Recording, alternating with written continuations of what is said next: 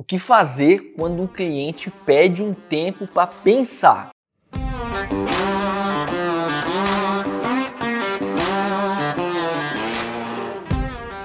Já teve uma namorada que pediu um tempo? Ixi, rapaz, é duro quando acontece isso, né? É duro porque você não sabe se ela tá pedindo um tempo para você realmente, porque precisa refletir sobre algumas coisas sobre relacionamento, ou se esse tempo esse pedido é uma forma disfarçada, educada, amável de dizer, meu, mete o pé. Né? E a gente fica preocupado. E o cliente faz isso com a gente também. Né? Ele pede um tempo, você está tão empolgado para fechar a proposta, pede um tempo e toca aquela musiquinha assim, ó Elvis, tu lembra aquela do, acho que é do Bon Jovi, né? You love you, baby, always. É tipo assim, você fica ali na mas cara, sempre gostei de você, cara, né? Então, eu vou te explicar nesse vídeo, na prática, oito argumentos. Eu só passo isso nos treinamentos pagos, então, oito argumentos que você pode utilizar, ok? Para driblar essa objeção de quando o cliente pede um tempo para pensar. Lógico que o primeiro é essencial, mas é fundamental que você assista todos, porque esse compilado vai abrir a sua mente, fazer com que você possa driblar essa objeção hoje ainda ou na próxima negociação. Primeiro ponto, você tem que manter a calma. A negociação não acabou, pessoal. Tem gente que começa já a tremer as perninhas, ficar com medo. Ah, o cliente me pediu um tempo, cara, o que eu vou fazer? A negociação não acabou, você está com ele no telefone, você está frente a frente com ele. Primeira, primeira, primeira situação, não precisa acusar o golpe. Você não vai acusar o golpe. Você vai, vai manter a tua postura ereta, a voz de forma controlada, o tom de voz, a respiração. Você está no controle. E a partir daqui você vai fazer alguns questionamentos para que ele volte para um momento de compra, ok? Lembra que tudo que você for explicar, explicar para o teu cliente são palavras vazias se não tiver sentimento.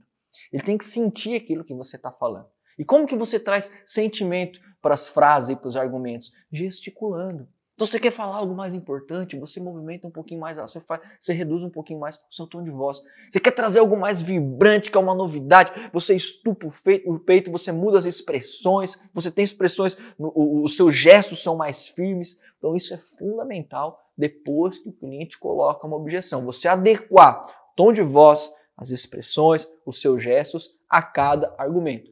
Entenda, cara, fundamental, anota o que eu vou dizer para você, que mais importante do que aquilo que você está dizendo é a forma como você está fazendo o seu cliente se sentir, ok? Mais importante é o sentimento.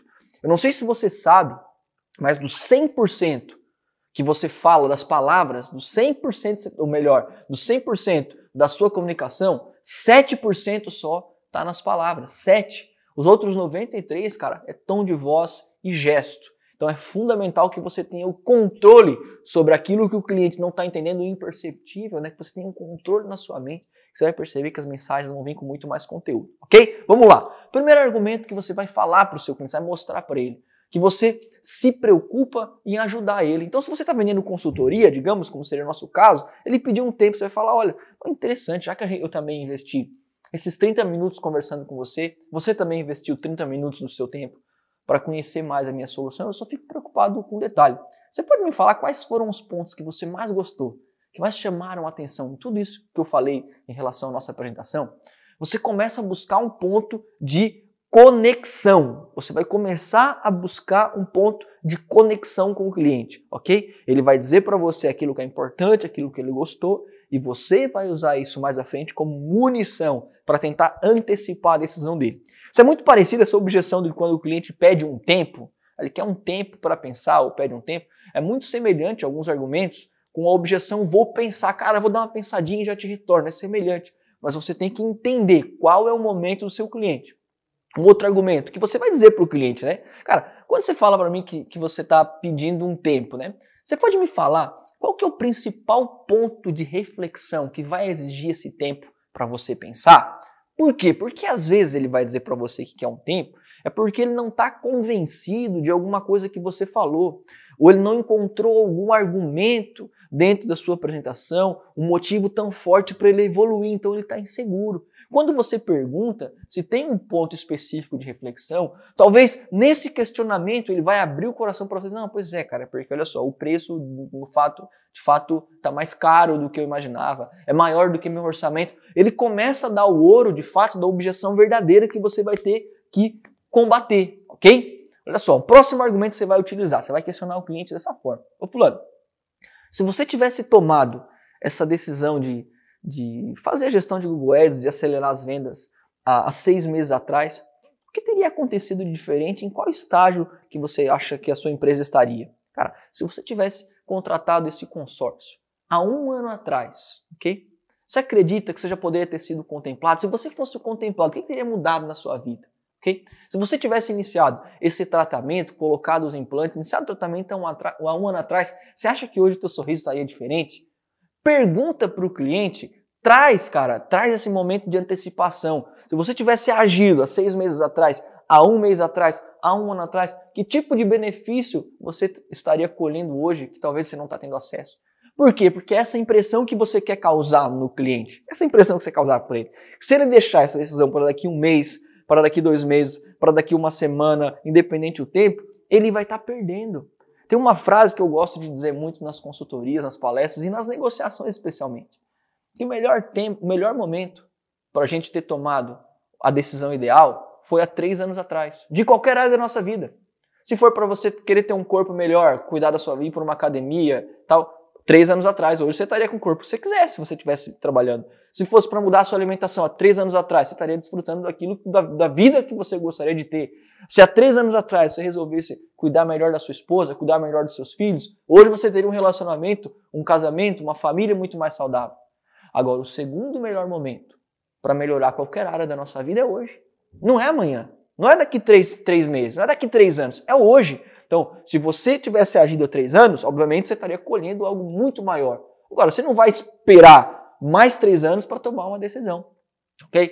Próximo argumento. Você vai isso aqui é fundamental. Você chega pertinho do cliente e fala, cara, se há algo que eu e você, que nós possamos fazer juntos para ajudar ele a tomar a melhor decisão agora, ok? Porque talvez ele está esperando algo da nossa parte que ele não ouviu. Então é fundamental que você tenha essa, que você se incline, mostrando que você está jogando no mesmo barco que ele, que vocês estão juntos, vocês não são, vocês não são inimigos, ok? Próximo argumento, sempre utilizando a palavra uma, uma palavra muito forte na ciência das vendas que é o compreendo, né? Eu compreendo. Então só falar, compreendo, João. Olha só, muita gente, muita gente me pede um tempo para pensar, tá? Mas normalmente elas estão em dúvida sobre o investimento, alguma situação sobre os benefícios. É o teu caso? Quando você pergunta isso para o cliente de forma espontânea, cara, de forma verdadeira, mostrando o quanto você está interessado em ajudá-lo, cara, você quebra essas barreiras. Às vezes ele está sendo educado, é aquela, é, é aquela parafraseando a, a, a, a quando uma, uma namorada, alguém dispensa você pedindo um tempo, Talvez é o mesmo momento, cara, ele não está falando a verdade. E você, como vendedor, você não pode ser enganado, ok? É melhor você ter um não agora do que você criar uma imagem do negócio que não vai acontecer, que vai gastar muito mais energia da sua parte. Agora, você tem a possibilidade de ter um não definitivo com perguntas como essa? É claro que tem. Mas você tem possibilidade de abrir uma porta de negociação, o cliente falar a verdade para você e você conseguir contornar ainda nessa negociação. Uma outra pergunta que eu gosto bastante, essa é direta, tem que ser feita com bom humor, ok? Você vai perguntar qual é a diferença de ele comprar hoje, de ele resolver esse problema hoje e daqui 30 dias.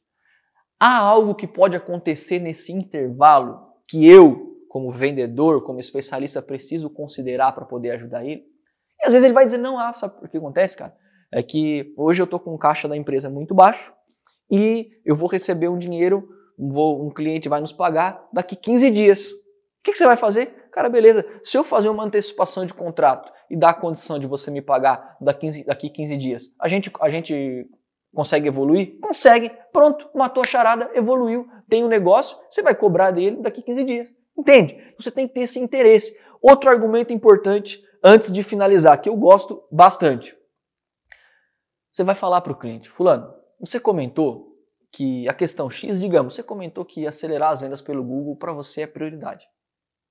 Há algum outro fator decisivo que pode postergar sua decisão, fazendo com que você possa manter esse cenário ainda piorar a situação que você está vivendo? O que você está perguntando para o teu cliente, cara?